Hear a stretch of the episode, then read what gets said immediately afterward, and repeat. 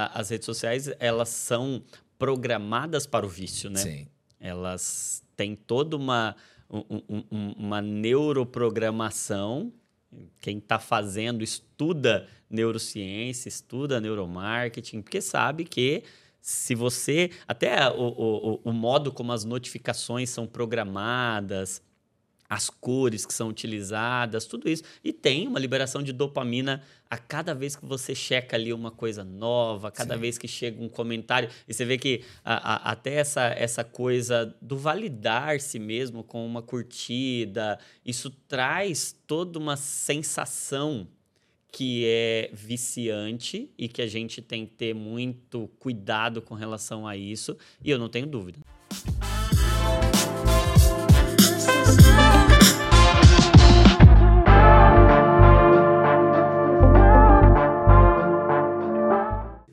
E aí, pessoal, tudo bem? Como vocês estão? Nós estamos aqui hoje para mais um Plenicast. É uma alegria estar aqui. Hoje nós estamos com um convidado muito especial. Daqui a pouco nós já vamos apresentá-lo. Meu nome é Diogo Scremin. Meu irmão está aqui do meu lado, Hugo Scremin. Sempre, não, eu sempre esqueço de apresentar a é. gente, falar dele. Então, sempre hoje não esqueci. É. Diogo e Hugo, os irmãos aqui. Estamos aqui na, representando a plenitude, no Plenicast. Eu tenho certeza que vai ser uma benção. E aqui na nossa frente Está o nosso convidado, Dr. Jonatas Leone, para os mais íntimo, íntimos é Dr. Johnny, né? É isso aí. Dr. Johnny, Dr. Johnny é autor do livro Divinamente, que está aqui na mesa, marido da Jéssica, pai da Maria, Lívia e Israel, médico especialista em medicina de família, neurocientista e pastor, professor universitário no curso de medicina durante oito anos, médico do quadro Divinamente no canal do Jesus Cop, fundador da comunidade Divinamente, e congrega na família de Jesuscope em Bragança Paulista. Meu amigo, seja muito bem-vindo. Esqueci de alguma coisa? Não, falou tá demais. Prazer, hein? Muito bom ter você aqui, doutor. Uma honra, honra minha. Pensa. Meu Deus do céu.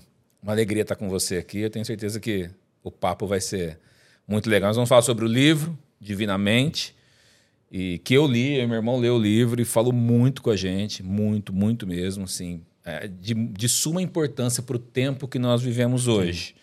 E eu me identifiquei com diversas coisas no livro que eu preciso mudar, inclusive. De verdade. E eu tenho certeza que quem vai ouvir é, isso também vai ser muito abençoado. Vamos lá, vamos começar. que legal, eu que fico honrado. Obrigado pelo convite, pelo privilégio de estar aqui com vocês. Já tenho acompanhado já os podcasts, tenho sido muito abençoado. Tenho certeza que hoje o papo vai ser vai ser bom e eu, eu tô com muita expectativa porque amém. Já, já admiro vocês e poder hoje estar na mesa aqui com vocês e podendo trocar e aprender vai ser muito legal. Amém, amigo. É, Divinamente, por que esse nome? O que, o que esse nome quer dizer, divinamente? Sim, sim. Esse nome quer justamente trazer essa convergência entre a nossa mente e a mente de Cristo, né? Então, usando a palavra divinamente, a gente apela para o divino, para a mente de Cristo, porque se o homem foi criado para ser imagem e semelhança de Deus, e ele foi deformado pela queda, Cristo é a imagem invisível do Deus invisível. Então, quando a gente está falando de saúde mental, a gente está falando de um clamor pela mente de Cristo, né? Porque o homem saudável, o homem em sua plenitude, é Cristo. E Cristo é essa mensagem da mente saudável. Quando Paulo diz que nós temos a mente de Cristo, ele está dizendo: agora a gente pode ser como a gente foi feito para ser. A gente pode ter uma mente divina. E é, essa é a ideia, né? De, de trazer Cristo para essa discussão da saúde mental, que hoje talvez seja uma das principais dores do nosso tempo. E durante muito tempo a igreja se calou com relação a isso por diversos receios, muitos deles legítimos. Sim, talvez por não entender direito sim, também, né? Sim, por desconhecimento. E não vejo má intenção nenhuma nisso. Talvez é, era um, um, um momento que a gente ainda não tinha recurso, ferramenta, a gente ainda não tinha o conhecimento, a maturidade para isso. E hoje eu vejo esse momento em que o mundo está clamando e a igreja pode se posicionar, trazendo sim a mente de Cristo como uma resposta para as dores da nossa mente, né? O que tem feito hoje, hoje a gente vive num, no contexto que a gente vive de social hoje, é, acho que nunca, nunca se viu tantas pessoas é, doentes de mente como tem acontecido uhum. hoje, dentro da igreja, fora da igreja e também dentro da igreja. Uhum. O que tem levado as pessoas a ter tantos hoje é, é esses, esses distúrbios? O que tem acontecido que, que tem isso a gente vê isso muito mais hoje do que a gente via antigamente. Sim, sim. sim. Eu acho que é uma, uma junção de algumas coisas, né? Eu, eu até digo aqui no livro que a questão dos problemas de saúde mental, dos transtornos, não é um problema moderno, isso vem com a queda. Sim. Como todos os outros sofrimentos que a gente tem, eles são oriundos da queda. Então, é, é, eu até tenho essa, é, é essa conjuntura aí de três ações, né, de três verbos que para mim explicam muito o problema do sofrimento mental. Deus nos formou perfeitamente, o pecado, a queda nos deformou inteiramente e agora a partir da semente do evangelho, Jesus vem nos transformar também plenamente para sermos como ele é. Então a queda nos deformou. E desde lá até cá Sim. a gente vai ver sofrimento mental, a gente vai ver alguns episódios, inclusive na Bíblia, que, claro, a Bíblia não é um livro para falar de doenças, não é uma classificação internacional de doença, um CID, para a gente ficar discutindo. Elias teve depressão, uhum. não teve depressão. Ah, mas a Bíblia não, não usa o termo depressão, enfim. Não, não eram terminologias para a Bíblia. A Bíblia nunca se propôs a ser um livro de medicina, mas o adoecimento sempre fez parte da, da história da humanidade desde a queda. Então, tem um componente que já vem sendo carregado desde lá até cá. Agora, eu penso que hoje, primeiro, nosso estilo de vida ele é altamente insalubre e adoecedor, então ele favorece, ele predispõe muito mais. E aí, quando eu digo estilo de vida, eu estou falando toda a forma como a gente se habituou a viver esse ritmo acelerado, essa correria, esse estilo de vida sobrecarregado, sedentário, de alimentação Ruim. cada vez mais é, é, processado e ultraprocessado. Enfim, a gente foi se afastando de um modelo bíblico de saúde, foi se afastando de um modelo para o qual Deus nos criou para viver. E aí, talvez esse estilo de vida adoecido e adoecedor tem feito com que a gente hoje veja muito mais. E um outro fenômeno, além desse estilo de vida que nos faz adoecer muito mais, é que a gente hoje identifica também muito mais. O acesso à informação, ele tem é, é, essas duas funções. Ele também, eu penso que esse excesso de informações também tem nos adoecido, mas esse excesso de informação também nos faz diagnosticar. O acesso à informação nos faz diagnosticar muito mais. Então, tem muitos quadros, por exemplo, que até 30 anos atrás a pessoa arrastava aquilo, convivia e nunca fazia um diagnóstico, e hoje vai procurar ajuda, encontra um médico, toma um medicamento, enfim. Então é, é mais frequente hoje porque as pessoas adoecem mais, porque nós estamos adoecendo mais, e penso que isso tem a ver com até o, o, o, caminhar das coisas sim, a partir da nossa perspectiva mesmo bíblica de que sim a, a, as dores de parto elas estão se se avolumando elas estão aumentando mesmo e a tendência é que a gente tenha cada vez mais vejo um, um, um caminho não de, de, de retorno mas a partir do nosso estilo de vida a tendência é que a gente veja cada vez mais quadros. Por isso, até a importância da igreja estar preparada para responder a essas perguntas, né? Sim. Porque vão ser cada vez mais frequentes. Eu atendo muitos pastores, esposas de pastores, enfim, missionários, homens e mulheres de Deus que têm sofrido e isso não é um problema de fé. Sim. Não, não é. A, a fé vai ser justamente uma resposta a esses problemas e vai ser talvez a, a eu penso que o sofrimento mental é um dos grandes evangelistas do nosso tempo.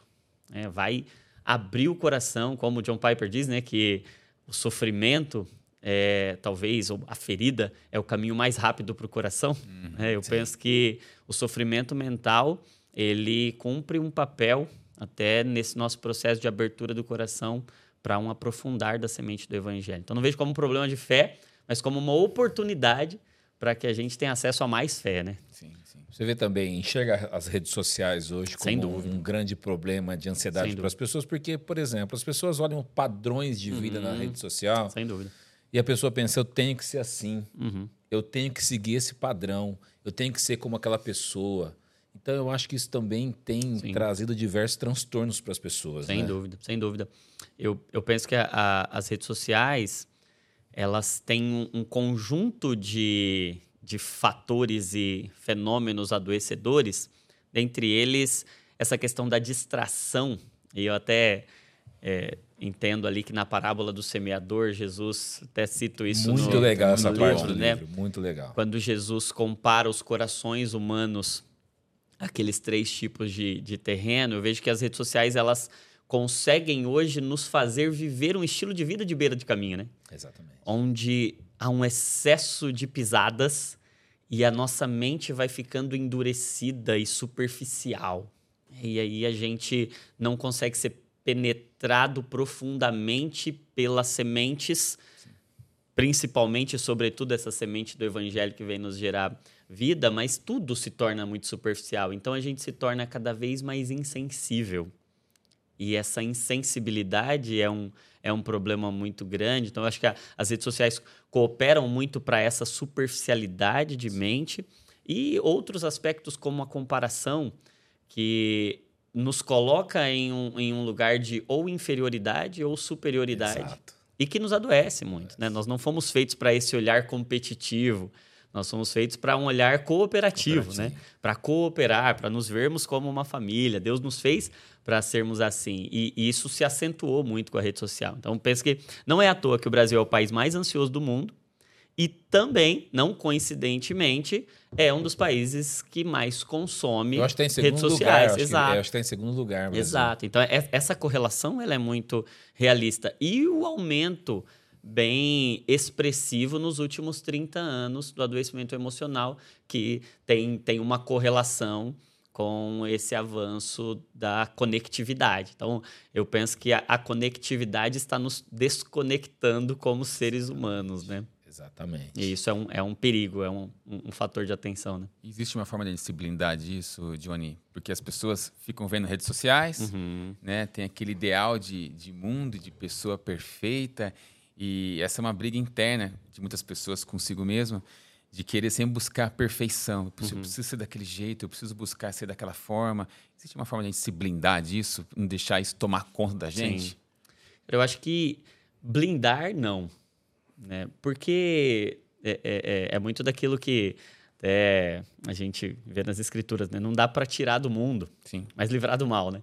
Então a gente vai estar exposto a isso e, de certa forma, é- importante que a gente não esteja blindado, que a gente esteja dentro, né? Que a gente, por exemplo, a gente está gravando um Sim. podcast que a gente vai usar a rede social Sim, sim. Para divulgar e, e é bom a bondade nisso, né? A graça nisso.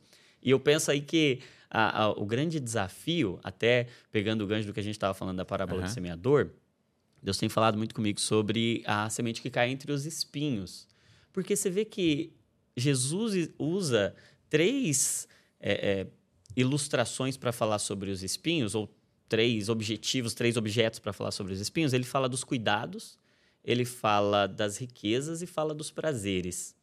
Você percebe que nenhuma das três coisas é ruim. Sim. Preocupação, você só se preocupa com aquilo que importa, Sim, Exato. com aquilo que tem valor para você. Você não se preocupa com algo que não tenha valor para você, que não tenha o seu coração, que não seja importante. Então ele está falando de cuidados, de preocupações, falando de riqueza, que vamos ser sinceros, riqueza por si só não é uma coisa ruim. Deus é rico. Sim, exatamente. né? E, e- a- lógico que o amor ao dinheiro é a raiz de todos os males, mas a riqueza por si só é uma coisa boa. E prazeres. Deus nos fez para o prazer.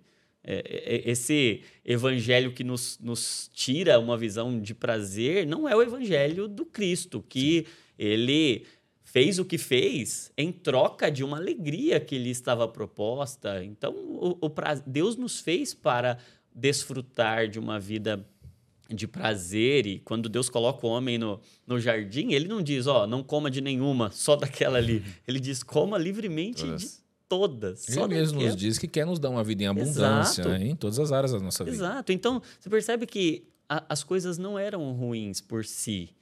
E, e o problema ali daquela semente que cai entre os espinhos são as coisas boas. E eu vejo as redes sociais como uma coisa boa.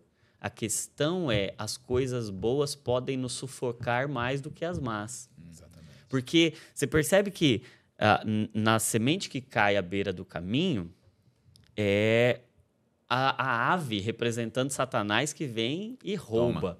Então, nesse terreno da superficialidade, talvez um primeiro contato com o evangelho, Satanás rouba pela superficialidade, pela distração, pela desatenção. Agora, há um perigo para aquilo que é bom de nos sufocar. E aí é isso que acontece lá com essa semente que cai entre os espinhos. Ela é sufocada por coisas boas. E aí eu acho que esse é o nosso desafio: é cultivar e guardar para tirar os excessos, para que a gente aproveite daquilo que é graça, que é bom, que não é um, não é um problema. Eu não tenho que deixar de me cuidar, porque os cuidados podem me sufocar. Eu não tenho que viver uma vida é, é, desapegada daquilo que pode ser importante e uma vida sem prazeres, porque os prazeres podem me sufocar. Mas é importante que haja um espaço, é importante que haja uma margem é importante que eu tenha esse olhar cuidadoso e talvez uma palavra que representa muito do que Deus espera de nós para esse tempo é a palavra não. Sim. É, é a gente saber dizer não. Exatamente. É a gente encontrar limites. Quando Deus diz. E, e eu falo bastante do jardim, né, no, no, no, no livro, porque eu vejo nesse estilo de vida do jardim um modelo bíblico de saúde. Sim. E Deus deixou um não ali, né? Ó, no paraíso tem um não. No, no estilo de vida de Deus para nós, a gente precisa aprender a dizer não. Então, talvez, respondendo a, a, sua pergunta, o que a gente vai precisar fazer é encontrar esses limites saudáveis, é, é, é encontrar esse lugar em que eu desfruto, mas que, em meio à minha liberdade de usar, tem um não ali que é muito consciente e entendendo que o não, para nós cristãos, não é privação, é proteção. Sim. Quando a gente está diante de, ó, eu preciso colocar um limite aqui, e eu vou colocar um limite do uso de rede social. Então, eu preciso usar com sabedoria. Quanto tempo vai ser? Obviamente, talvez para quem trabalha com redes sociais, o tempo de exposição vai ser maior. Quem Sim. não trabalha vai ser um tempo menor, mas inevitavelmente, para todos os casos, a gente vai precisar discernir em Deus qual é o limite para nós. E o limite é onde eu posso usar de forma que eu frutifique e que não me sufoque. Então é essa semente que produz fruto, mas, é que não se sente sufocada, que não é sufocada. Eu estava viajando com a minha família agora, semana passada. Cara, eu me peguei ficando horas na rede social. Aí na hora que eu falei, eu falei, o que, que eu tô fazendo? Uhum. Você nem percebe, né? Nem percebe. Você uhum. tá ali uhum. passando e vai passando e vê o um negócio e vê outro, você perdeu hora ali. Uhum. Então aquilo te consome, você deixa é. de. É aquilo, não é uma coisa ruim, mas Sim, tudo é que é em excesso não é bom. A única coisa que em excesso que não é ruim, que é excelente, é ler a Bíblia. Exato. Pode ler o dia inteiro. Orar. E é engraçado que a, a, as redes sociais, elas são programadas para o vício, né? Sim. Elas têm toda uma um, um, uma neuroprogramação.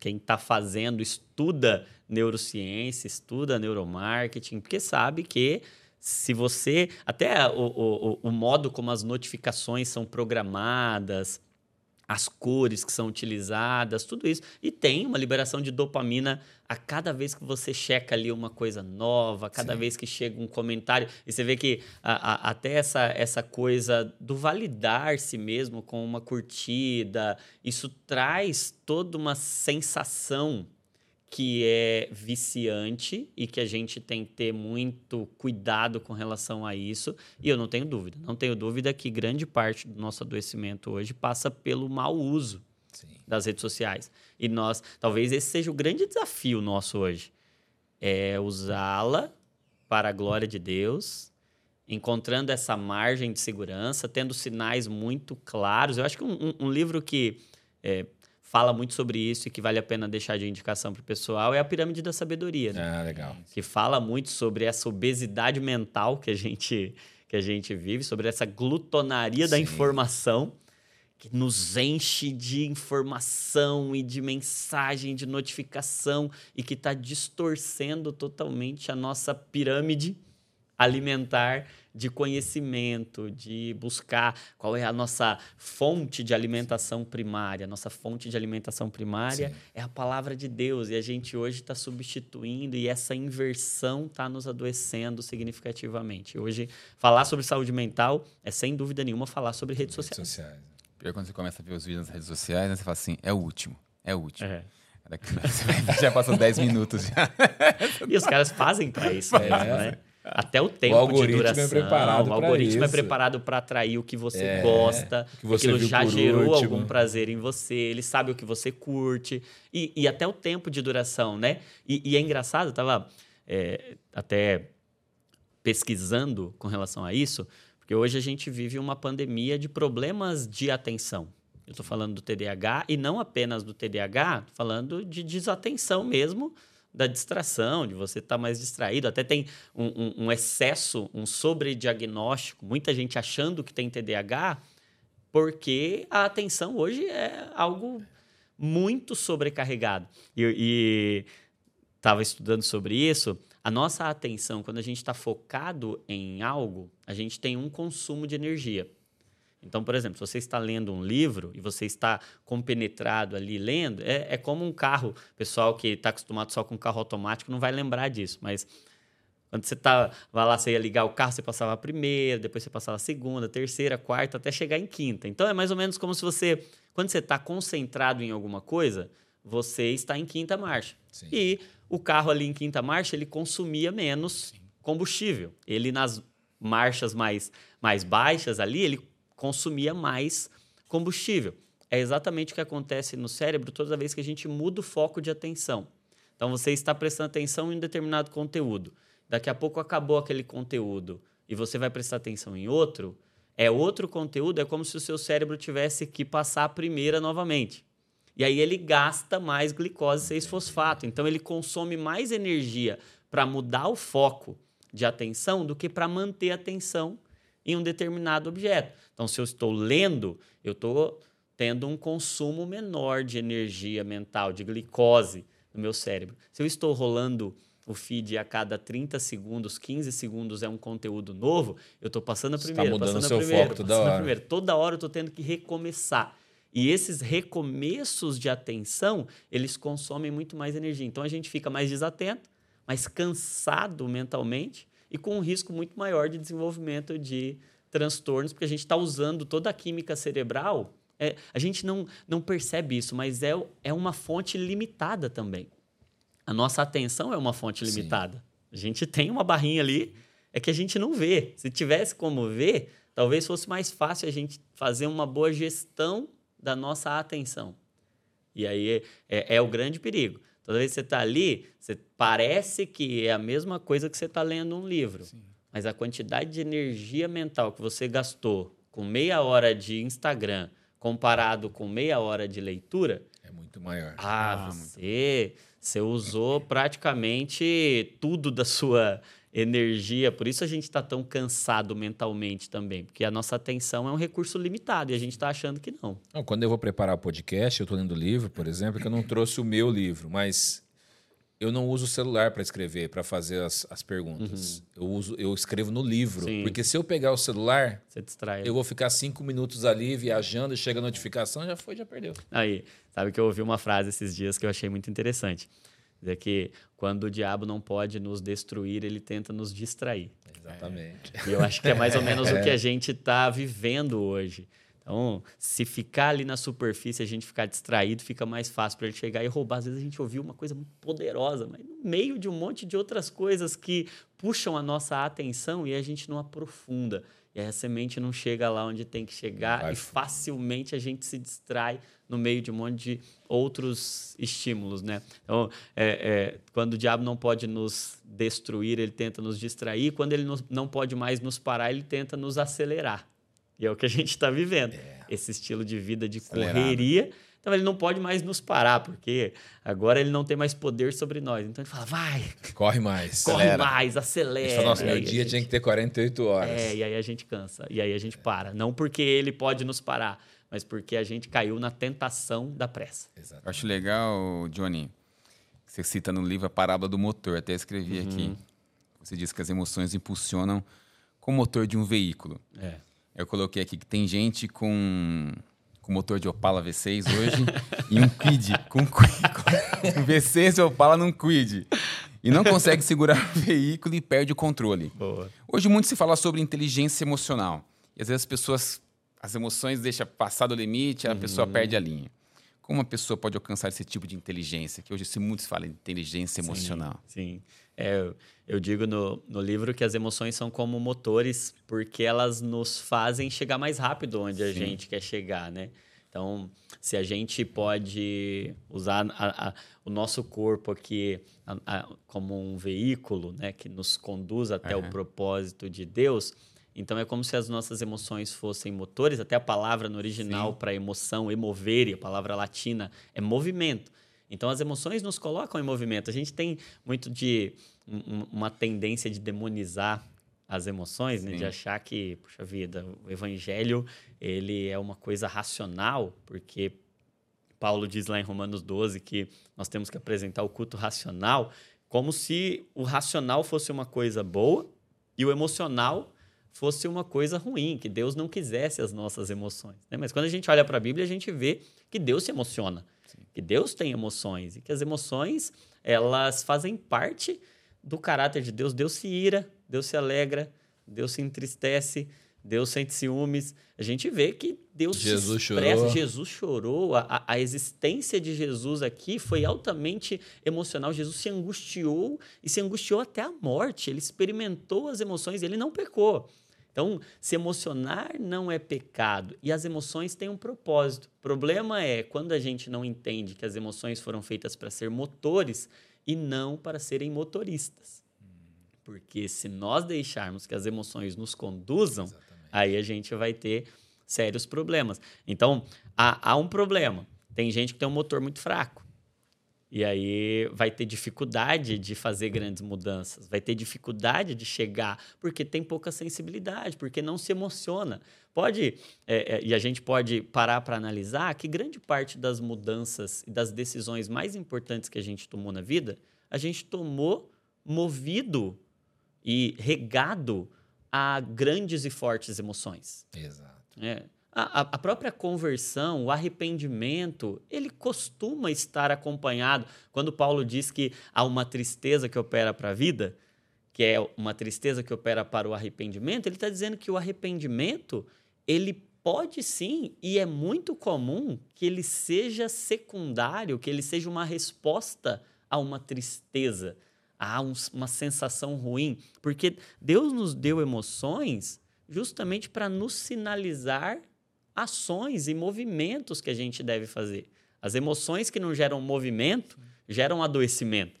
É, tem, tem muita gente que está doente de emoção presa. Sim. Porque o motor não fez o movimento que precisava fazer. A questão é que, como a gente demonizou muito as emoções, principalmente nós cristãos que às vezes temos essa tendência a. Demonizar, né? Não, isso aí. E a gente certo. não faz o movimento correto, a gente não discerne, a gente não entende o propósito de cada emoção. E cada emoção tem um propósito. A tristeza, e até eu, eu cito três parábolas aí no livro, né? Que a emoção é como um motor, que a emoção é como uma onda, porque sim, é uma onda, onda química que está é. circulando no nosso corpo e não tem como a gente impedir que essa onda venha, como a gente está lá na praia, não tem como impedir que a onda venha até você. Agora, você pode ajustar o seu posicionamento para que essa onda não te derrube.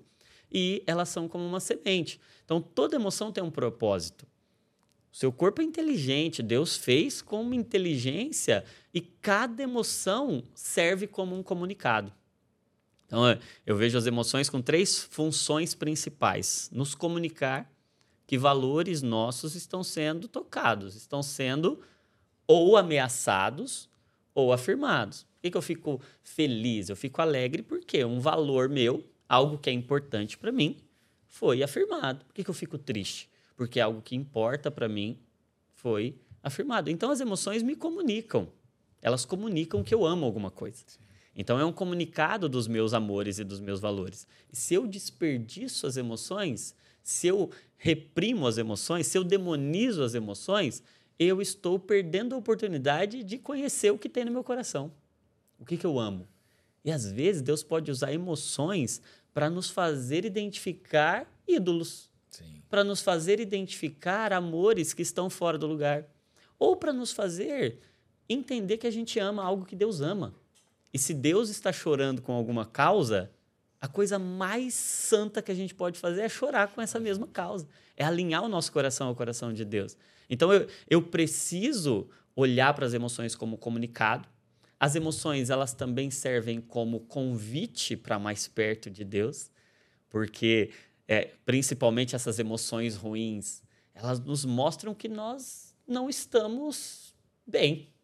E se nós não estamos bem, do que, que a gente precisa?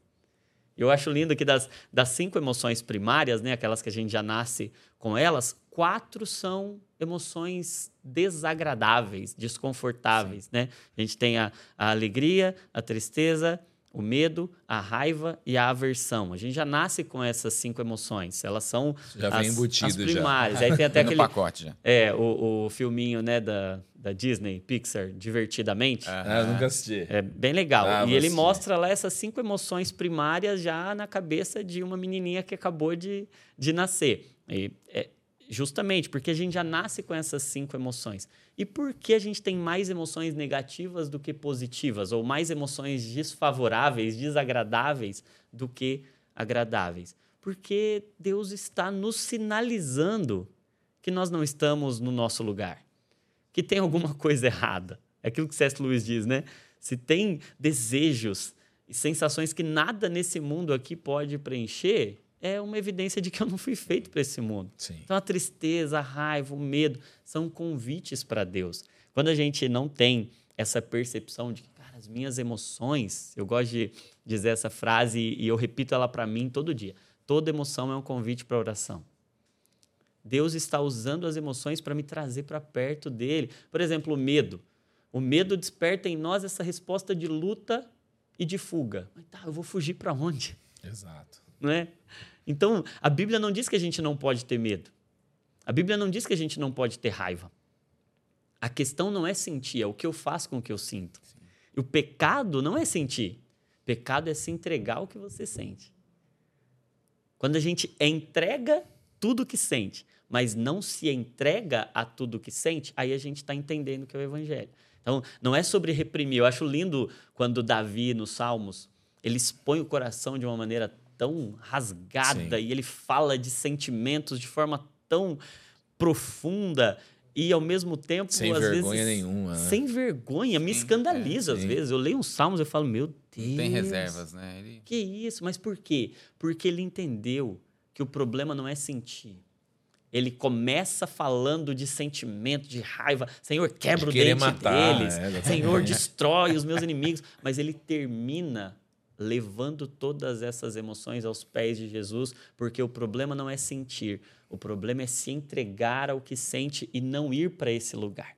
Se a gente fizer de cada emoção um convite para esse lugar, ah, a gente entendeu, é motor. Então é motor porque me comunica algo sobre o meu coração e pode cooperar com o plano de Deus de me redimir, de redimir os meus amores, os meus afetos.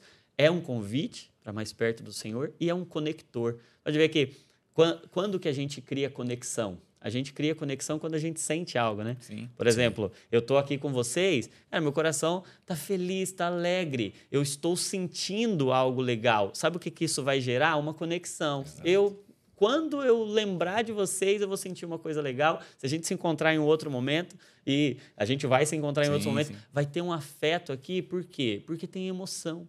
Então, o evangelho que é só racional e não é emocional é um evangelho que não é total.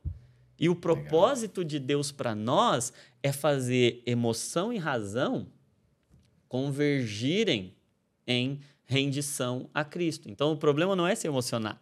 O problema é a gente não saber se emocionar. É, Eu e- falo, às vezes, eu e meu irmão, às vezes, a gente é muito. emo- A gente é tipo, a gente. Vai de 0 a 100 em milésimos Milésimos o motor é potentíssimo, cara. Vamos fazer isso, vamos fazer aquilo, cara. A gente sempre fala assim, vamos dormir. É, vamos E botar a amanhã a gente conversa É. de novo. Legal. e é legal isso, né? Porque você aprender e conhecer o seu motor é muito legal. Sim. Porque você sabe que. E, e- e isso. Algumas pessoas vão ser mais sensíveis, outras menos sensíveis. Algumas vão ter que fazer ajustes para não ir rápido demais, outras vão ter que fazer ajustes para não ir devagar demais, para não viver uma vida fria e não fazer o que precisa ser feito. Sim. Quem é mais rápido, do 0 a 100, vai ter que, opa, deixa eu equalizar. E eu acho que esse é o, o- o convite do evangelho. Vamos alinhar. Vamos, colo- vamos fazer convergir. Porque o- o- o- a totalidade de Deus é tudo da razão e tudo da emoção. Cara, quando Deus tem tudo da nossa razão e tudo da nossa emoção, cara, cabeça e coração junto. Isso é inteligência emocional. Inteligência emocional não é o cara que não se emociona, esse é o psicopata. Sim, exatamente. O cara não tem Frio calculista. Cara frio calculista. Agora, inteligência emocional é isso, é o cara que traz a inteligência para as emoções, porque as emoções não são inteligentes. Sim. As emoções são fortes e burras. Agora, a razão, ela é muito inteligente, mas ela é fraca. Então a gente precisa dessa convergência. Isso é inteligência emocional. As emoções, que são sementes, mas com a razão, que agora é o cultivar dessa semente, é o motor com o motorista. Aí, Excelente. aí você tem uma combinação perfeita para fazer tudo que Deus te chamou para fazer, né? E, e como faz, Pensando- faz pra... Ah, pode falar. Só fazer um parênteses aqui. Tava falando do motor e eu pensando nos apóstolos aqui, nos 12 de Jesus, né? Falei, pensei, Pedro com certeza era um V6 É, potente. Demais, cara. Olha como Deus, Aspirar. como Deus usa, né, cara? Usou, sim, exatamente. Como Deus usa. Aí você vê João já. É. Você, você já vê agora um, um camarada que é muito emocional. Sim. João é muito amor, Muito, João muito. é muito afeto. Mas ele é um, um- um camarada que consegue equalizar isso com razão. Aí você vê Pedro, quando ele vai escrever as epístolas agora, você não vê aquele camarada acelerado. Você vê um cara que trouxe razão para sua emoção e o outro que trouxe emoção para sua razão. Razão. E é Deus nos fazendo completos. Plenitude não é você ter uma coisa e não ter outra. Plenitude Ser cheio, é ser você pleno. ser cheio, é você ser pleno. E Deus está querendo nos trazer plenitude emocional também. Eu penso que essa área é uma área que precisa ser resgatada para nós. Nós precisamos nos apropriar das nossas emoções. E ah, quando a gente olha para Provérbios 4, 23, né, sobre tudo que se deve guardar, guarda o teu coração. Claro que aquele coração ali não estava falando só de emoções. É, tem muito mais. Ali é, é a sede da vida, é a Sim. fonte da vida. A- ali é- é- é o pulsar de Deus no coração humano, mas não é menos do que as nossas emoções também. A gente não pode ser negligente com essa dimensão tão importante da nossa vida, que é a nossa emoção, é o nosso afeto, é por onde a gente sente. Porque até eu gosto daquele texto de Provérbios 15, 13, que diz que o coração alegre aformoseia o rosto. Sim. Ou seja, o que acontece no seu coração se manifesta no seu corpo, tanto positivamente quanto negativamente. Então, as questões e os problemas psicossomáticos estão muito relacionados a isso, mas também um coração alegre, ele te de... o coração alegre é bom remédio, ele vai, vai fazer com que você se sinta muito melhor fisicamente, mas a continuação diz que o coração abatido oprime o espírito. Então a gente tem até problemas e repercussões espirituais, Espirituais, quando a gente não cuida bem das emoções, porque o afeto fica embotado. E aí, para a gente agora ter sensibilidade e se mover em obediência a Deus e responder aquilo que Deus está nos comunicando, se a gente não. Essa área onde a gente sente a vida está contaminada, está afetada, está deformada, eu posso ter dificuldade de me relacionar com o espiritual porque a minha sensibilidade não está legal, né? Como a gente faz ó, dentro de tudo isso? Então a gente, é, nós somos pessoas que temos sentimentos, nós trazemos uma carga do passado. Eu me converti, eu tinha 26 anos, então Uhum. Sim. tive uma vida antes. E não transplantou, né, o cérebro. Exatamente. Então, tudo, tudo que a gente fez continua na nossa mente. Como a gente fazer para que a nossa mente, é algo que você escreve no seu livro, a nossa mente não se tornar um campo de batalha. Uhum. Porque quando nós temos um campo de batalha dentro da nossa mente, nós não temos paz. É. Então, como fazer para que a nossa mente não se torne um campo de batalha? Sim. E, é, e até algo que é, tá, tá dentro até do nosso. do- a gente acha até legal essa visão da mente como um campo de batalha, porque tem o livro maravilhoso da Sim, Joyce, né? Campo de Batalha da best-seller, Mente, sim. um best-seller, que eu, eu, eu não faço uma crítica a ele no Sim. livro, mas eu penso que olhar para a mente apenas como um campo de batalhas vai te levar para esse lugar de guerra. Você vai ficar mais ansioso e você vai viver uma vida automutiladora ou autolesiva, porque você está brigando com você o, o tempo todo. E é, eu, eu penso que a nossa mente ela parte de um campo de batalhas, mas o propósito de Deus é fazer desse campo de batalhas um jardim. Então eu preciso agora entender que eu carrego uma semente, que eu carrego uma matéria-prima que foi deformada. E eu preciso redimir essa matéria-prima, eu preciso redimir minha história. E eu acho lindo que Jesus vem para buscar e salvar o que estava perdido, então eu não preciso me culpar pelo que vivi. Lógico que eu sinto essa culpa que me leva ao arrependimento, eu sou perdoado, mas agora eu não sou mais refém do meu passado. Então eu posso me relacionar com os meus traumas, com os meus complexos, com as feridas que eu, eu carrego a partir da mensagem da cruz, que não vem para transplantar, mas para transformar a minha mente. Então, quando Paulo diz lá para os Romanos, capítulo 12, né? Eu rogo-vos, pois, irmãos, que vocês se apresentem como um sacrifício vivo, santo e agradável, que apresentem os vossos corpos. Eu acho lindo que ele Sim. já traz essa dimensão física para mostrar que ei, tem um corpo aí envolvido. Adoração não é só uma coisa mística e no campo imaterial. Ei, tem, tem um corpo que você precisa entregar, que você precisa cuidar, que você vai precisar se relacionar com ele como um sacrifício vivo, santo e agradável, que é o vosso culto racional. E aí é, é, daí que muitos irmãos falam: não, o culto tem que ser racional, ele não pode ser emocional. E aí eu, eu penso que o oposto de racional não é emocional, o oposto de racional é irracional. irracional então o culto tem que ser pensante, mas ele também tem que aquecer o, o coração. E aí ele diz: e não se conformem ou seja, não aceitem esse formato. Esse padrão desse mundo. Esse né? padrão desse, desse mundo. Por quê? Porque esse formato prévio, ele está deformado. Então, aquilo que a gente falava no início, né? Deus nos formou, mas a queda nos deformou. E deformou tudo. Deformou completamente. Então, a minha mente tem um monte de deformidades. E eu posso olhar para essas deformidades hoje meu passado, meus erros, meus traumas, minhas experiências e estão aqui, mas não me definem mais. Sim. Eu não caibo aqui dentro. Eu acho que esse é o esse é um problema, né? É que a gente vive tentando tentando caber ou tentando arrumar algo que não dá para arrumar. Exato. Meu passado, eu não consigo arrumar Já o meu passado. Foi. Já foi. Eu não posso mudar o que foi. Por isso Paulo diz aí, não tente se ajustar a esse molde. Não tente fazer caber, não tente de alguma forma tentar compensar o que aconteceu. Não vai.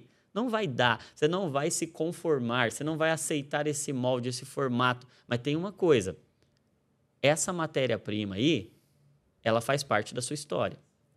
Então, não se conforme, não se amolde aos padrões deste mundo, mas transforme-se conforme a renovação do seu entendimento. Então, Deus não vem propor um transplante de mente, que é jogar tudo fora. Por isso eu posso me relacionar com o meu passado e eu posso olhar para todos os meus traumas e falar, estão tudo aqui, fazem parte da minha vida. Mas esse não é o meu ponto final, esse é o meu ponto de partida.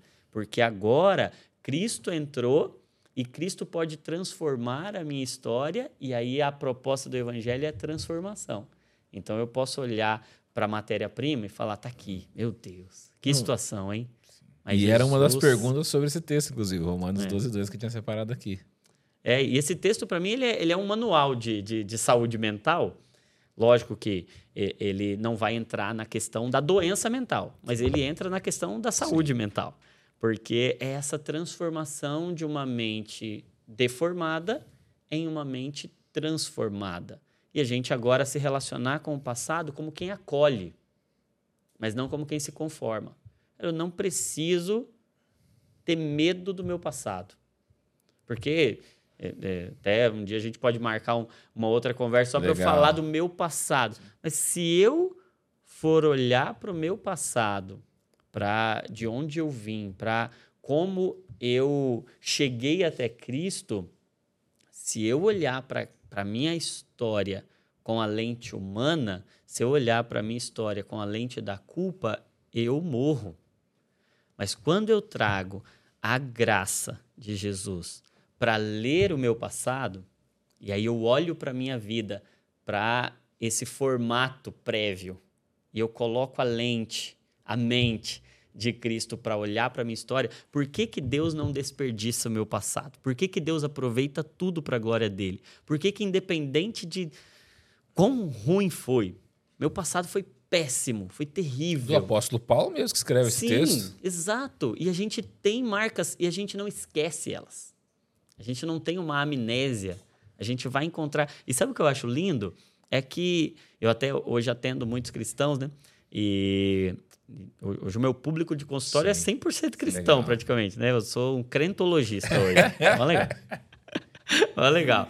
Mas, e, é, e é muito legal porque uma das angústias é essa. Eu me converti, foi de verdade.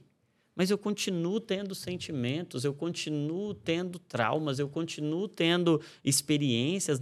Não mudou, alguns comportamentos não mudaram. Isso me causa um sofrimento, uma angústia. É, porque a, a porta para esse lugar continua aberta. Porque o plano de Deus não é apagar o seu passado. O plano de Deus é redimir a sua história.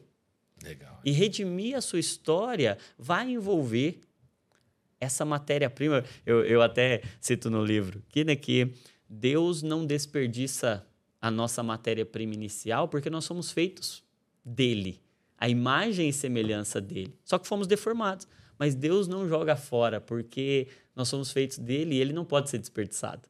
Então, tem uma parte de nós nesse passado que é imagem e semelhança de Deus. E agora ele pega, independente de quão ruim foi, ele redime e ele transforma e ele não desperdiça nada.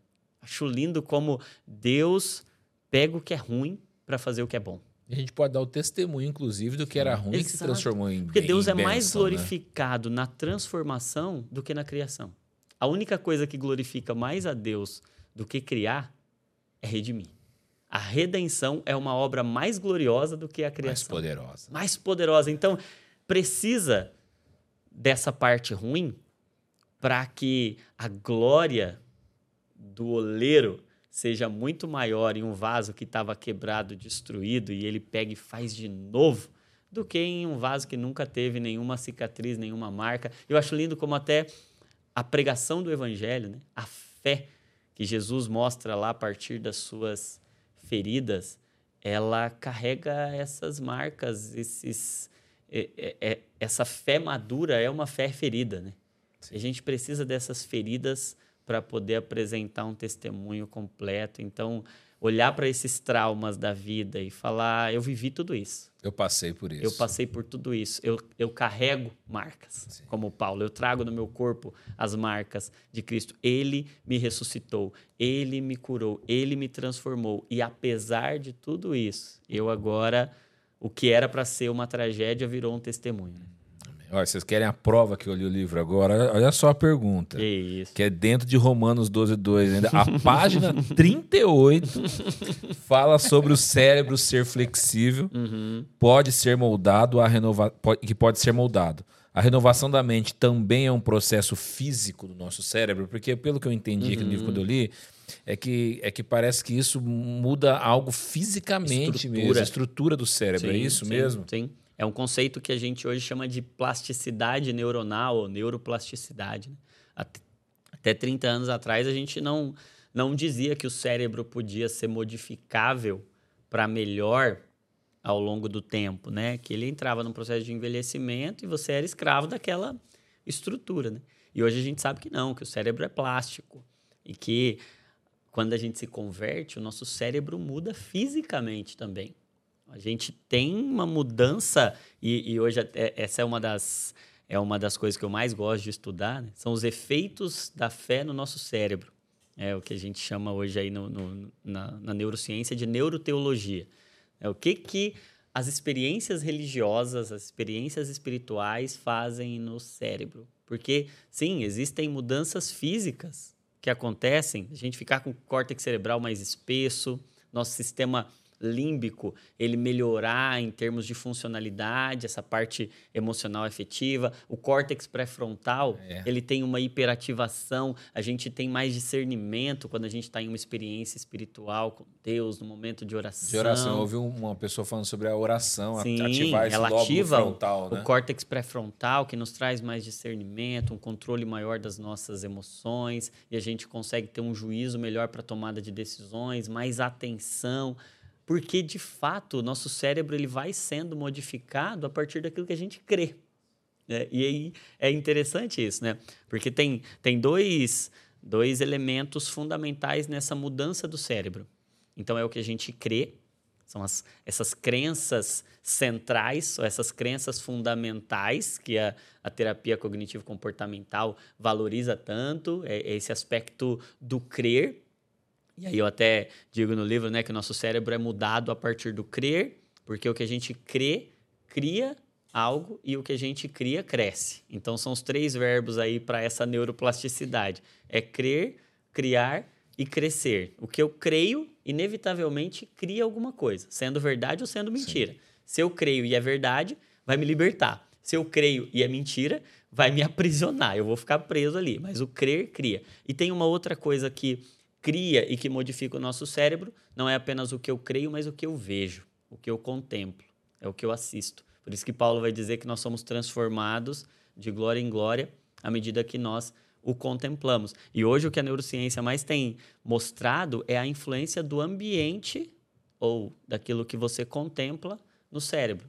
Você vê que é, crianças que crescem em um ambiente de abuso, onde ela vê abuso, o cérebro dela é igual ao cérebro de uma criança que foi de fato abusada, quando ela vê. Então, Não precisa nem ter sido não abusada. precisa ter sido, mas o ver, o contemplar, o visualizar, o estar presente naquele ambiente modifica o, o cérebro. Meu Deus. Então, a, a gente tem hoje um, um- um conjunto de evidências mostrando que o ambiente nos molda. O ambiente, tem uma frase até legal dentro da neurociência, que é o ambiente é a mão invisível que molda o comportamento humano. Você se torna muito reflexo do ambiente que você... Não, dá para ver isso no, no nosso idioma. Por que, que a gente fala... Você não foi matriculado numa escola de português para aprender a falar português, para aprender cultura brasileira. Porque o ambiente nos forma. A gente é formado e o nosso cérebro vai sendo moldado dessa forma. E isso tem tudo a ver com o evangelho, porque o evangelho não nos convida simplesmente a uma mudança de crença, mas nos traz para dentro de um ambiente. Nos traz para a presença de Deus. E nada é tão poderoso quanto o ambiente. O ambiente da presença de Deus, por isso que é contemplando de glória em glória que a gente é transformado. Olha a neuroplasticidade aí, no crer e no contemplar. É, Igual quando é- você tá- O evangelho é lindo demais, né? Igual quando você tá com um sentimento ruim, né? Tô com raiva de uma pessoa. Aí você fala, não, esse sentimento não é correto. Aí você vai na presença de Deus. É. Aí você sai de lá, Senhor, abençoa meu irmão. Que agora há pouco eu estava com raiva, mas me transforma. E Deus transforma você. O ambiente Você transforma tem a sua acesso ao coração de Deus, né? Acesso ao coração de Deus. Uau. E eu, eu até falo no livro que a oração é esse encontro de corações, onde o meu coração encontra o coração de Deus. E quando o meu coração contempla o coração de Deus, aí ele vai sendo transformado em um coração alinhado para eu pensar e sentir como Cristo está pensando, porque eu vi. Você escreveu exatamente assim: ter saúde mental é pensar o que Cristo pensa e sentir o que Cristo É, sente. é alinhar o nosso coração ao coração dele. É essa visão mais saudável que um homem pode ter sobre a mente. É pensar o que Cristo está pensando, sentir o que Cristo está sentindo. Toda vez que a gente quiser, peraí, deixa eu ver o que, o que é o certo. O certo é o que, que Cristo está pensando sobre esse assunto. O que, que Cristo está sentindo sobre esse assunto. Isso é saúde mental. Eu, eu, inclusive, dentro dessa frase que você colocou, é, eu queria te perguntar algo. Existem pessoas que estão há anos na igreja.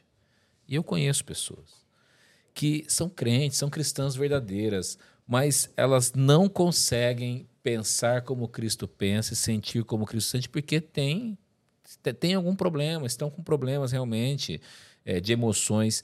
O que elas devem fazer? Elas devem procurar ajuda no profissional? Que caminho tomar Uhum. quando isso não tem mais jeito? Você não consegue por si Não mesmo, né? consegue. Sim, sim. E eu acho que o, o, eu até cito no, no livro também esse aspecto, que o arrependimento, ele não é apenas uma tristeza por um determinado comportamento, mas ele é uma atitude diante daquela tristeza. Então, o, o, arrependimento é o alinhamento do meu coração ao coração de Deus, é o nivelamento do meu coração ao coração de Deus. E, por vezes, quando eu percebo que eu não consigo, a forma mais, talvez, santa de demonstrar arrependimento é pedir ajuda.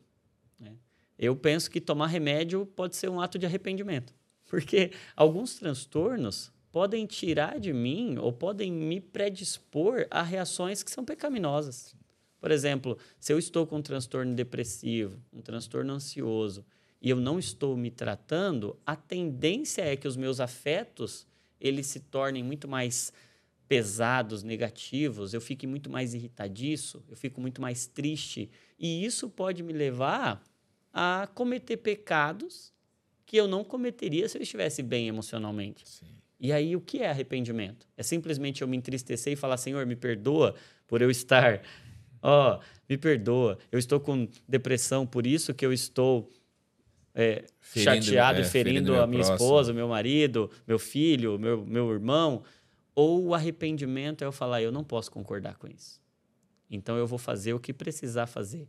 Inclusive, eu vou procurar um terapeuta, eu vou procurar um profissional médico, eu vou tomar o remédio que seja necessário. Porque se tem. Eh, esses dias até um, um irmão me perguntou, né? Não é pecado porque eu creio que Cristo pode curar. Então, eu ir lá e tomar um remédio não é dizer para Cristo que ele não foi suficiente para me curar. E tem muito dessas crenças tem, ainda tem. entre nós, né? E eu disse o seguinte: olha, eu penso que é pecado a gente ser negligente com aquilo que Deus nos deu. Então, não é pecado a gente usar óculos. Não é pecado a gente precisar de recursos médicos de conhecimentos humanos, pelo contrário, é uma expressão de graça de Deus, é graça comum derramada sobre nós. E se Deus me deu um recurso de graça, um meio de graça, para que eu consiga cumprir o propósito dele, que é amar, e eu não uso, eu estou pecando não por tomar o remédio ou procurar um psicólogo. Eu estou pecando por tendo essa possibilidade não procurar. E eu ouvi, eu ouvi esses dias que eu fiquei estarrecido. Eu, eu assisto alguns debates, eu estava assistindo um debate é, teológico e um dos pastores, o, o, tema era sobre saúde mental. Hum. E um dos pastores, inclusive, disse que na igreja dele é proibido recomendar um psicólogo ou um psiquiatra, que tem que ser tratado na palavra de Deus. Mas olha o risco disso, o cara assumir para ele um, a, algo, que... que... a pessoa possa fazer contra a própria vida exato, dela. Exato, exato. É, é muita soberba isso. Meu Deus. É uma arrogância a gente achar que aquilo que Deus nos deu como meio de graça está competindo com o próprio Deus, como se Deus fosse menos glorificado por uma cura que envolveu um tratamento do que por uma cura que não envolveu um, um, um, tratamento, né? Agora, eu, eu acho isso tão importante, e talvez essa seja a questão mais importante para a gente pensar hoje, né? É que Deus está formando uma igreja, uma noiva madura, uma noiva preparada fisicamente, emocionalmente e espiritualmente para o, o grande dia. Né? E eu penso que esse é o tempo da maturidade em que a gente pode ter acesso a conhecimento, em que a gente pode ter acesso a recursos terapêuticos, em que a gente pode ter acesso, inclusive, a medicamentos. E tem muitos homens e mulheres de Deus hoje estudando, trabalhando, conhecendo, entendendo. Porque, sim, Deus está querendo curar e trazer essa visão de um evangelho inteiro, de um evangelho integral, que não tem competição com nada, porque nada se compara ao evangelho. Eu gosto de uma frase do, do Arival Dias, pastor presbiteriano, né? Ele diz que ordinariamente Deus, ou extraordinariamente, Deus cura por meio de milagres. mas ordinariamente ele cura por meio de tratamentos médicos. Sim, e é Deus, sim. é Deus quem está curando. E a igreja ter essa percepção de que Deus está redimindo tudo, a gente tem que parar de entregar as coisas para o mundo. Exato. A psiquiatria não é do mundo, a psiquiatria é de Deus. Sim. Toda boa dádiva e todo dom perfeito vem do Pai das Luzes, vem de Deus. Então, tudo pode ser usado para a glória de Deus. A psicologia pode ser usada para a glória de Deus. A psicologia não é Deus, mas ela pode ser usada para a glória de Deus. A psiquiatria não é Deus, mas ela pode ser utilizada para a glória de Deus. A neurociência não é Deus. A ciência, ela está em busca da verdade. E quando ela acerta, ela acha Cristo. Sim, exatamente. E aí a gente vai, a gente vai chegar nessa, nessa conclusão. Não tem competição, não tem concorrência. E é, é, é muito imaturo da nossa parte achar que tem uma parte de verdade que não tenha Cristo. E a gente fica, não, não vai lá, não vai cá. Até porque os dons e talentos quem dá é Deus. É Deus, é Deus quem dá. E a gente agora precisa redimir tudo isso. A arte é de Deus. A música é de Deus. A medicina é de Deus, a psicologia é de Deus. E a gente precisa encontrar Deus em meio a, aos meios de graça, em meio àquilo que ele nos, nos deu. E talvez esse essa maturidade para lidar com os problemas emocionais, e não sei se vocês têm percebido, né, mas a gente falava que isso também é um problema da igreja. E eu creio muito que Deus está gerando uma sensibilidade na igreja para falar sobre esse tema, para receber, porque nenhum lugar é tão poderoso como a igreja. E nós vivemos uma geração que vai sofrer, que está sofrendo muito, e isso não é uma profecia, isso é uma constatação. Sim. Está sofrendo e vai sofrer muito nas nossas emoções, e a igreja precisa estar preparada para responder. E como é que a gente responde? Com compaixão. É o sentimento que antecedia os milagres de Jesus, as curas de Jesus, e ele movido de íntima compaixão, e ele movido de compaixão. Durante muito tempo, Alguns de nós olhamos para esses problemas não com compaixão, mas com condenação. Sim. É demônio, demônio cara, o cara não está orando. Fraqueza, né? falta de Deus, pecado. falta de fé, pecado. E hoje Deus está gerando sensibilidade. Para gerando sensibilidade, gerar compaixão. E gerando compaixão, ele gera autoridade na igreja. E talvez é, é essa experiência com o sofrimento que gera autoridade na igreja para poder receber aquele que está sofrendo porque Jesus veio para os doentes, porque ele veio para aqueles que estão sofrendo. E agora chegou o momento que as igrejas, eu oro por isso, eu tenho orado e eu tenho visto Deus se movendo nessa direção. Uma igreja que se compadece, uma igreja que aprendeu como Cristo, lá em Isaías 53 está escrito que ele, como um homem de dores, Sim. sabe o que é padecer. Eu vejo Deus nos enchendo, nos batizando com compaixão, para que cada igreja seja uma comunidade terapêutica. Amém. Em que, onde um ferido, onde um aflito, onde um, um, um, um sofredor, onde alguém que está doente de ansiedade, de depressão, de burnout, de TDAH, de qualquer que seja o problema, pode chegar lá dentro da igreja e encontrar lá uma comunidade terapêutica cheia de compaixão e é nesse lugar que o poder de Deus se expressa. E a gente tendo uma mente bem tratada, bem cuidada, a gente vai lidar bem com qualquer outro problema Exato. da nossa vida, né? Exato.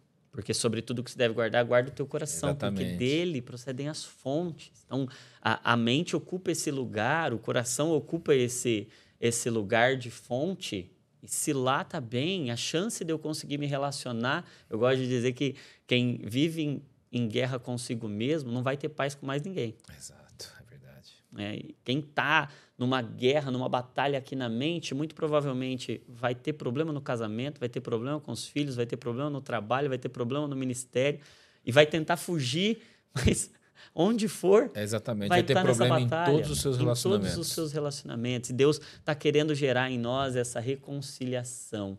Eu vejo o ministério do evangelho como esse ministério da reconciliação, para reconciliar o espírito com a alma e com o corpo. E a gente parar com essa briga, porque a gente tem muita ideia, não, isso aí é a alma, não, isso aí é o espírito, não.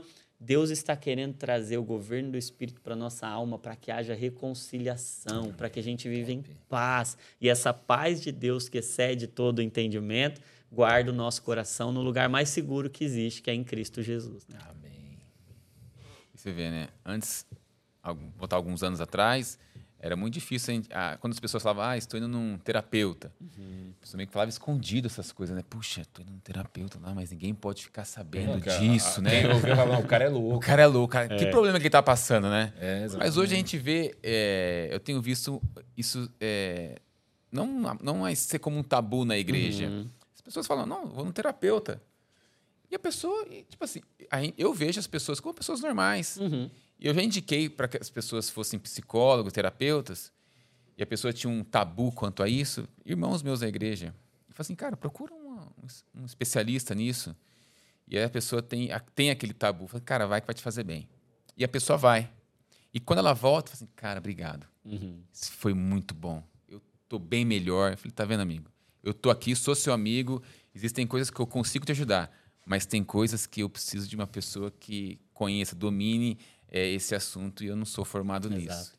Então, eu acho que isso daí tem, tem ajudado a igreja e o tabu tem caído também. Exatamente. Porque é uma parte importante de Sim. nós. É uma parte importante de nós que a gente não estava cultivando e guardando. Então, dar a devida atenção, por exemplo, a gente vai no cardiologista e está tudo bem.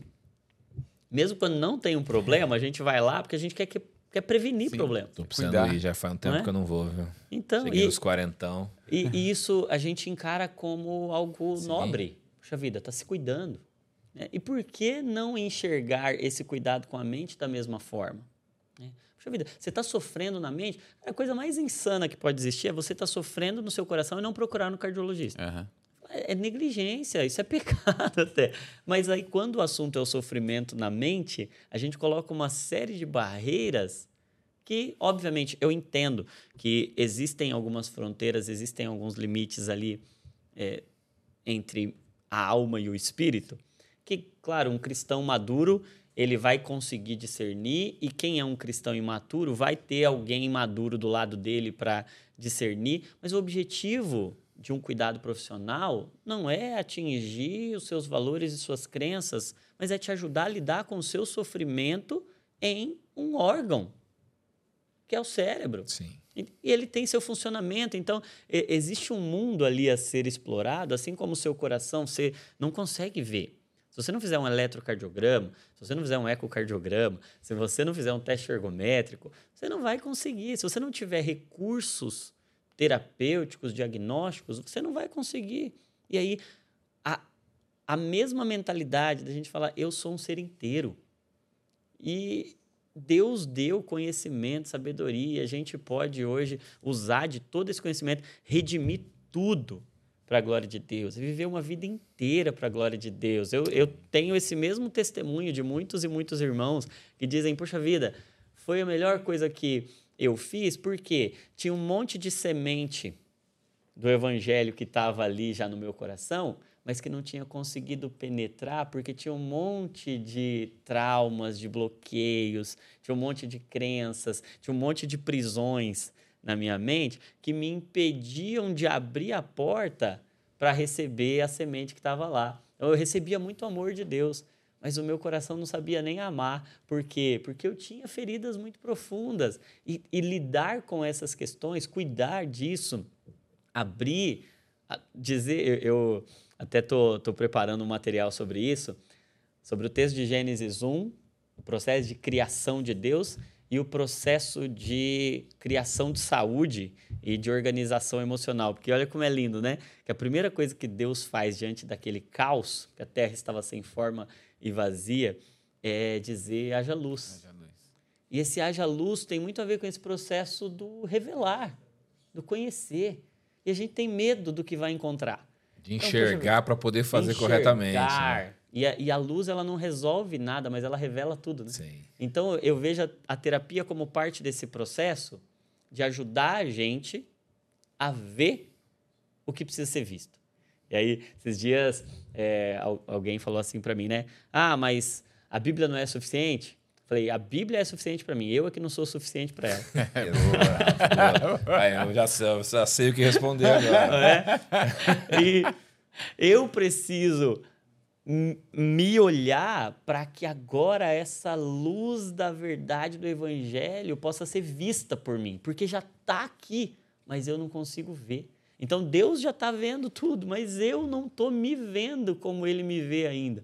E eu preciso disso. E assim como eu precisei aprender o português para poder ler a Bíblia, é suficiente, sim ou não? Sim, sim. Mas eu precisei aprender o português para poder receber o que tem lá. Se eu quiser ainda extrair ainda mais, eu vou estudar os originais. Eu vou estudar lá o hebraico, o aramaico. Você vai passar uma vida grego. e não vai conseguir dissecar ela Exatamente, toda. Exatamente, né? porque tem muito lá. Ela é suficiente para mim, mas eu preciso continuamente estar me preparando para conseguir extrair tudo que lá tem. Exatamente. E as nossas emoções, elas também precisam de uma alfabetização.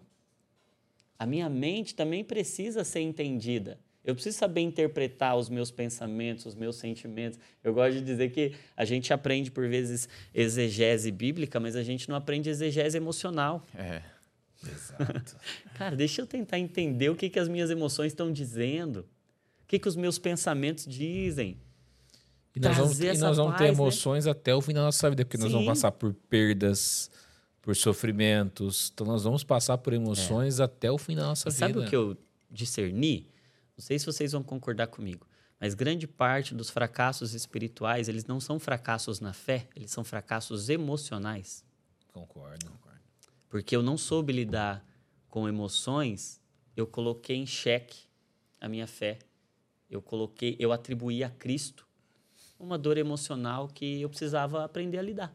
É, se Elias tivesse realmente, Exato. se Deus não tivesse vindo intervir na vida de Elias, talvez ele teria arrancado a própria vida dele. Exato. Exato.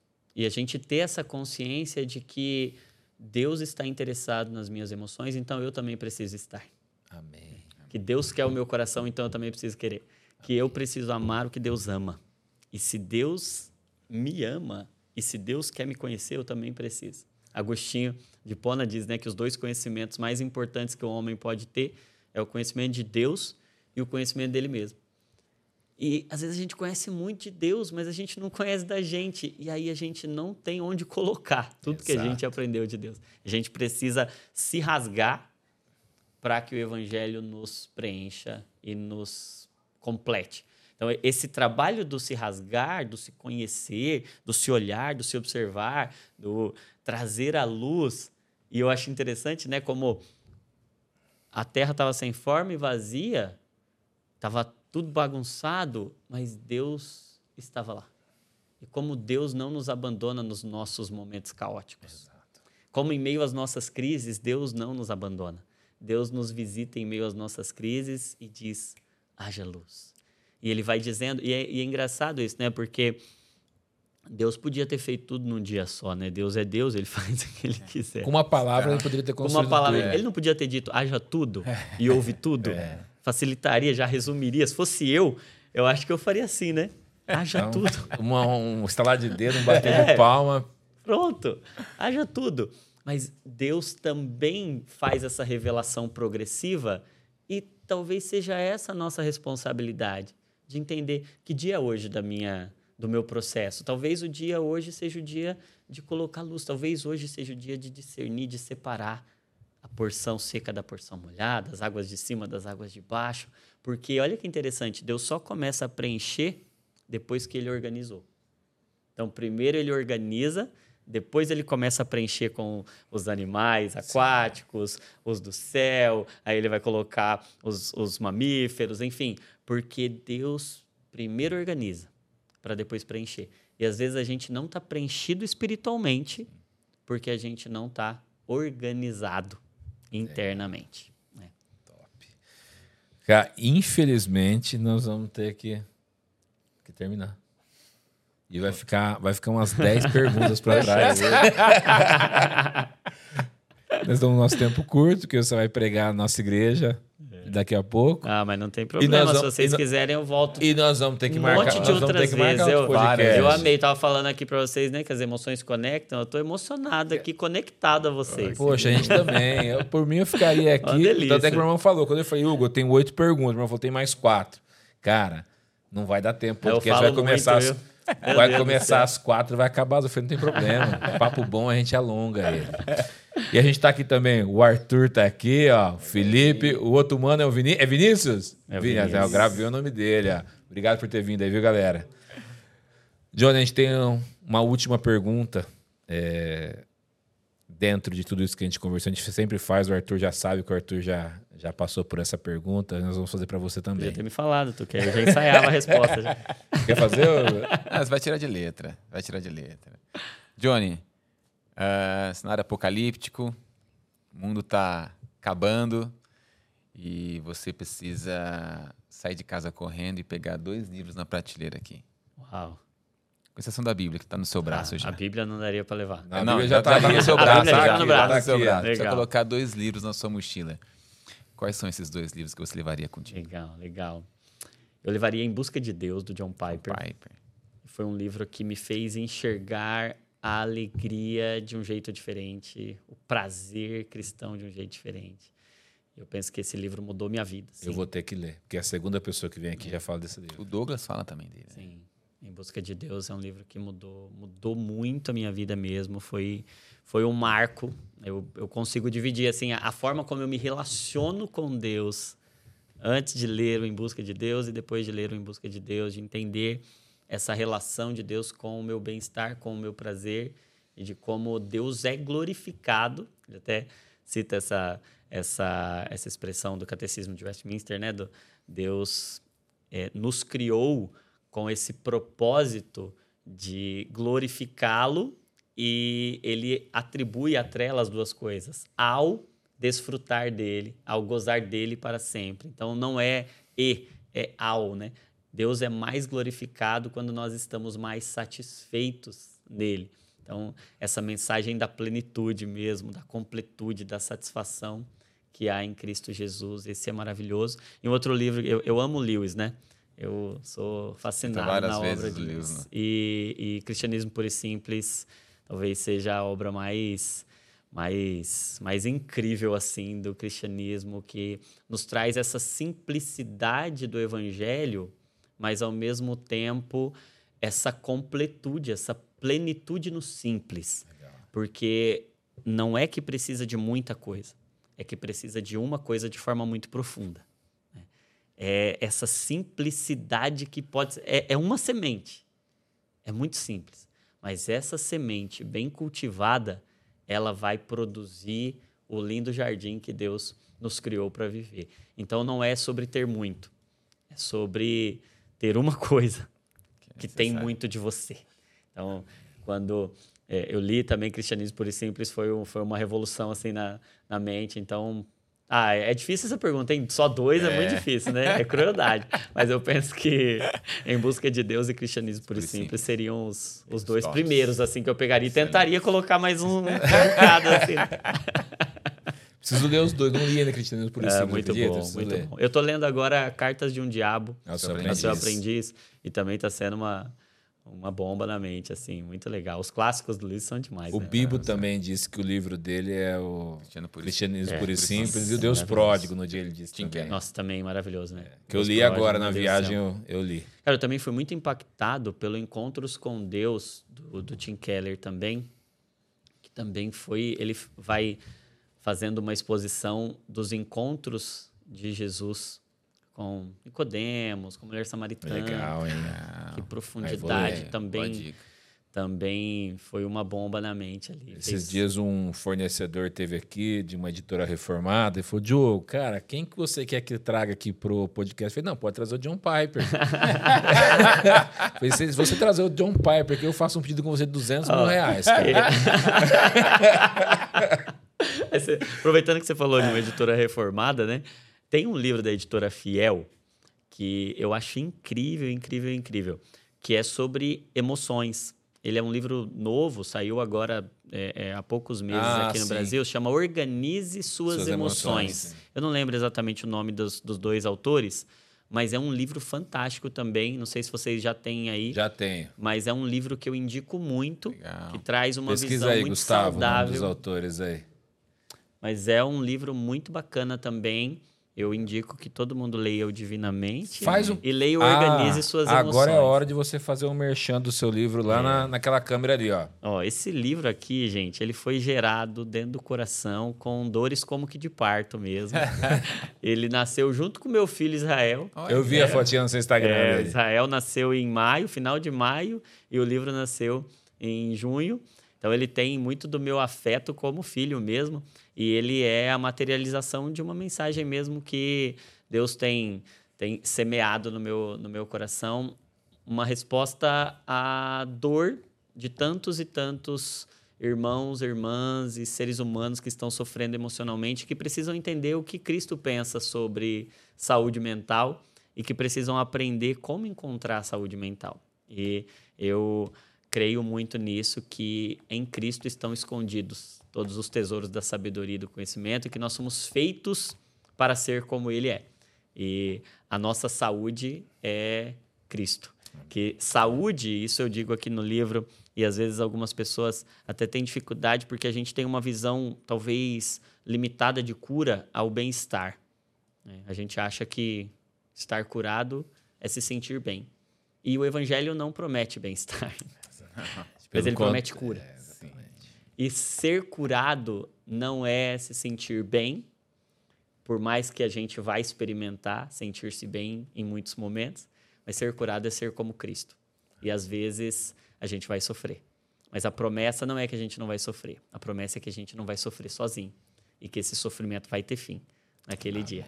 Que a gente Jesus. pode dizer, e eu termino o livro, vou dar um spoiler da última da última página, da última frase, que é um dia teremos plena saúde mental, pois seremos como ele é. Essa é a nossa esperança, Maranata. Amém. Maranata. Amém. O Hugo vai falar da promoção Olha, agora. E, tipo, o que a gente conversou aqui é só um é sério, mostra grátis. Mostra grátis. do que Só aquele tá cheirinho do, é, do, perfume que dá no shopping. Exato. É, amigo, gostou do nosso bate-papo? Olha aí. Então, para você adquirir o livro, levar para sua casa, Gustavo e Estevam está colocando aí na tela um QR Code, 10% de desconto para as próximas 24 horas. Então, amigo, se fosse você, eu aproveitaria, entraria no site já, pegava aí o, o cupom de desconto e leva o livro para casa. Beleza? 24 horas, hein? Não esquece disso. Doutor Johnny, vamos terminar orando? E você vamos. orando aí pelas pessoas que vão ouvir esse podcast, que podem estar passando por, por algum distúrbio, por algum problema. Amém. Com prazer. Vamos orar. Eu creio que o Senhor quer visitar Amém. aqueles que estão sofrendo.